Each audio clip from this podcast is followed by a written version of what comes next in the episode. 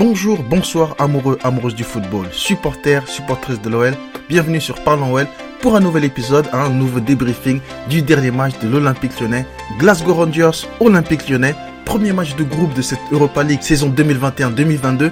L'OL était donc de retour en Coupe d'Europe. Alors certes, ce n'est que l'Europa League, mais qu'importe pour l'OL, que ce soit la Ligue des Champions ou l'Europa League, nous on joue à fond. Et heureusement, heureusement que l'OL est là parce que les autres clubs français ils foutent la honte. Hein. À part Monaco, oui, bon Monaco c'est pas vraiment un club français. Monaco hein, qui a réussi hein, dans la douleur à gagner à domicile contre un club autrichien tout pourri. Nous, l'OL, nous sommes allés jusqu'en Écosse, hein, chez les champions écossais, à Ibrook Stadium, où nous avait promis l'enfer, ambiance de folie, tout ça, hein, qu'on allait souffrir. Rien, rien. Match maîtrisé de A à Z. Victoire 2-0 sans trembler. Un match quasi parfait de la première à la dernière minute. Une victoire qui nous a fait énormément de bien. Je vais y revenir dessus très rapidement. Cette fois, je vais juste vous faire un épisode très court, hein, express, histoire de vous donner un petit mon ressenti sur cette victoire. Et je vous donnerai bien évidemment mes tops et mes flops en fin d'épisode.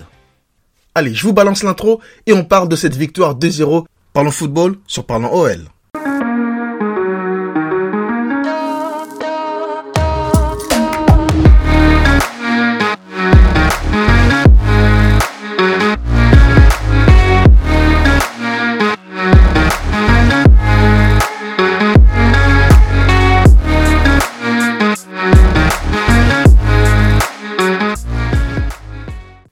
L'OL a fait honneur au drapeau français, aux équipes françaises engagées en Coupe d'Europe cette saison, avec donc cette, victoire de gala en terre écossaise, 2-0, avec un premier but de Toko Kambi, un but exceptionnel, hein, je ne sais pas si vous l'avez vu, hein, il est lancé sur le côté gauche par Guimarães, il emmène son défenseur sur le côté gauche avec deux trois passements de jambes, il repique dans l'axe et il enchaîne une frappe enroulée de 20-25 mètres là, qui vient se loger dans le petit filet gauche du gardien de 47 ans écossais. Donc ça fait 1-0 pour l'OL. Et le deuxième but, un but contre son camp de Tavernier après un petit coup de billard entre Paqueta, Aouar et Slimani hein, qui s'affrappe et détourné par deux défenseurs euh, écossais. Bref, ça fait 2-0. But contre son camp, on prend quand même. Comme je vous l'ai dit en début d'épisode, c'était un match complètement dominé par l'Olympique lyonnais. Hein, on a très très peu souffert. On a concédé deux trois occasions, pas plus. On a vu un Anthony Lopez retrouver un des très grands jours, surtout à la 40e minute. Il sort un arrêt réflexe magistral. Hein, il se couche rapidement là sur son côté gauche et d'une main ferme, il repousse la tentative d'un joueur écossais pour permettre à l'OL de rester devant la marque et de ne pas encaisser de but.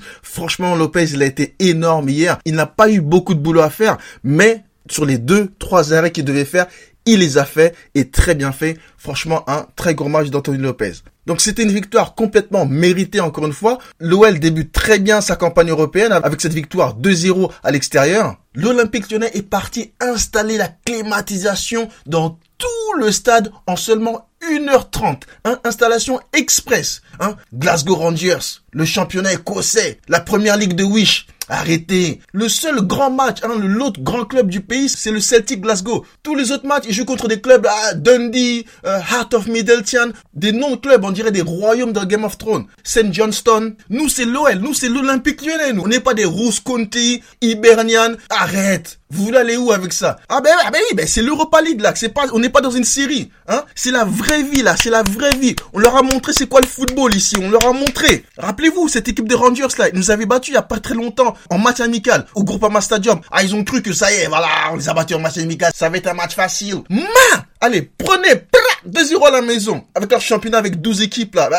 même en CFA, on a plus de clubs que ça dans un championnat. Arrêtez un peu. Leur meilleur joueur là, l'attaquant Alfredo Morelos, un faux Colombien là, on dirait un Pakistanais. il a rien fait du tout. Denier l'a serré comme un tournevis championnat écossais, écossais, Makossa, Makossa, l'arrêter. Allez, quittez. Ah non, non, je, suis content et énervé en même temps. Je sais pas pourquoi je suis énervé parce qu'on a gagné, mais voilà. Donc, fallait que, fallait que ça sorte. Désolé. Victoire qui va nous donner, j'espère, donc la confiance dans cette compétition. On a montré aux autres clubs qu'on va jouer cette Coupe d'Europe à fond et qu'on fait partie des prétendants à la victoire finale. Mais encore une fois, très très grosse performance de l'OL sur ce match.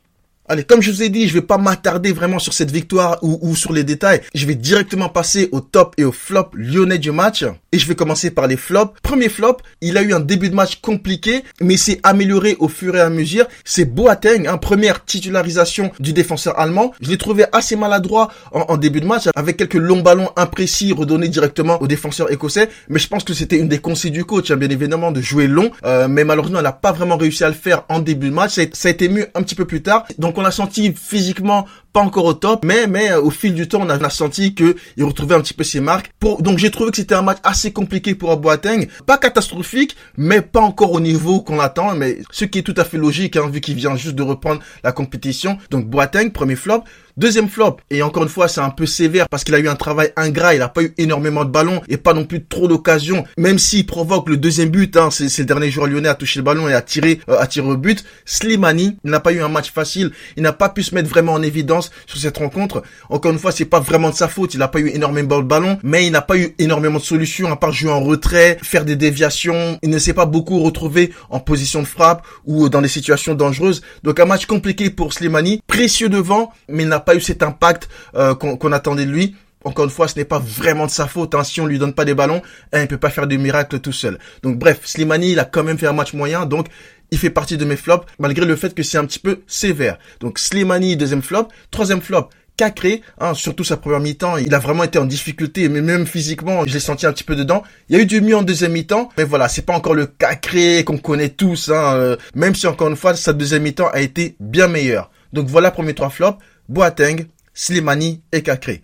Pour mes tops, ça a été un de mes tops contre Strasbourg, mais encore une fois, il a fait un très très gros match. Guimarès, pouf, époustouflant, encore une fois, donc très très gros match de Guimarès. Il a tout fait au milieu. Passeur décisif pour Toko Ekambi. Non, franchement, Guimarès, très très gros match. Deuxième top, Toko Ekambi, très très beau but, hein, bien évidemment, un but. Euh, j'ai même envie de mettre une petite musique africaine là pour le, hein, pour le représenter un petit peu là. Ah, yo, allez, vas-y, vas-y, allez, allez, balance un truc là, allez, hey, euh, euh, non, non, bah, je vais, je vais me calmer, je vais pas non plus faire un accent parce que sinon je vais me faire, hein, vous savez très bien comment c'est, hein, les, Africains ne peuvent plus faire d'accent, hein, parce que si tu fais des accents, ah, tu fais rire les blancs, n'importe quoi. Bon, bref, non, non, très très beau match de, de Toko Ekambi, j'ai vraiment beaucoup aimé son, son match et même pas juste le but, hein, il a beaucoup provoqué il a fait des très bons choix et ça faisait très longtemps qu'on n'avait pas vu un Toko Ekambi à ce niveau-là. Très très bon match de Toko Ekambi. Continue comme ça mon garçon. Troisième top, Jason Denayer impassable, un rock derrière, il était solide de la première seconde du match à la dernière, il a été monstrueux, monstrueux, très très gros match de Jason Denayer. Et dans les tops, j'aurais pu mettre Anthony Lopez aussi, mais bon, comme j'ai choisi d'en donner que trois, donc je vais pas mettre Anthony Lopez, mais franchement, ces trois-là d'aujourd'hui ont été excellents. Donc super match de l'OL, vraiment j'étais très très heureux de cette victoire et du contenu. Ça va vraiment donner la confiance aux joueurs pour la suite de la compétition. Voilà pour l'épisode du Jérémy Master. Merci à tous de l'avoir écouté. Pour le prochain match de l'Europa League, j'aurai un épisode spécial parce que j'ai un supporter de Brondby qui va venir sur Parlons Well. Il va, nous parler de son club. Ça va être super intéressant. Je vous conseille vraiment de ne pas rater l'épisode qui arrive très prochainement euh, avant le match contre Brondby. Donc c'est sur Parlons Well. N'oubliez pas donc de vous abonner. Je vous dis à ce week-end pour le prochain match de l'OL contre le Paris Saint-Germain avec lequel on espère bien évidemment au moins un match nul. Allez, bonne journée, bonne soirée et je vous dis à très bientôt les gars. Ciao, ciao